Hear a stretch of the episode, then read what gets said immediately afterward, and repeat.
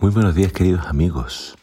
Hoy en Primero Dios te invito que juntos leamos el Salmo 120. Dice así la palabra de Dios. Cuando estaba en dificultades, pedí ayuda al Señor y Él me respondió. Señor, protégeme de los labios mentirosos y de la lengua embustera. Mentirosos, ¿qué ganan con mentir? ¿Qué van a recibir de más? Flechas afiladas de guerrero y brasas ardientes de retama. Pobre de mí que vivo en Mesec, habitando las escarpas de Cedar. He vivido mucho tiempo junto a los que odian la paz.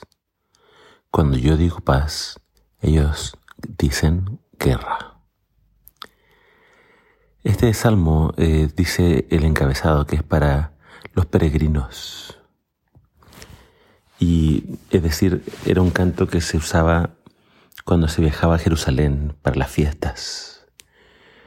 ¿Y qué aprendemos de este salmo? Bueno, comienza clamando, pidiendo ayuda al Señor, pero después se enfoca en los labios mentirosos y también entonces en estas personas que solamente quieren la guerra.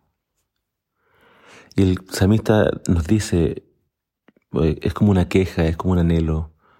Ay de mí que vivo en Mesec, eh, entre las carpas de Cedar. No tenemos la ubicación exacta de estos lugares, pero hay que recordar que el pueblo de Israel, muchos de ellos salieron de Israel y formaron la diáspora, es decir, judíos que vivían fuera de Israel. Y los judíos han vivido en diferentes lugares del mundo. Eh, literalmente casi en cada país hay colonias de judíos.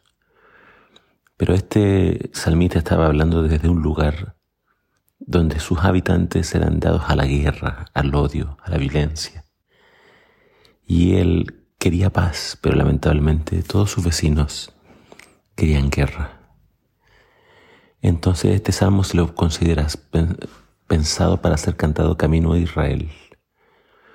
Quizás también era una forma de que los peregrinos entendieran que también era hora de volver a casa, de volver a Israel. Eh, lamentablemente siempre vamos a estar rodeados de personas violentas, de personas que les gusta la guerra, de personas que no hay forma de que hagan la paz. Entonces, cada vez que nos rodeemos de personas así o de personas mentirosas, este salmo tiene que recordarnos que hay que clamar a Dios, entregarle nuestras cargas, nuestros problemas y descansar en Él. Dios le va a dar a cada uno conforme a sus obras. Por lo tanto, tú apóyate en el Señor y deja que Él haga justicia. Que el Señor te bendiga.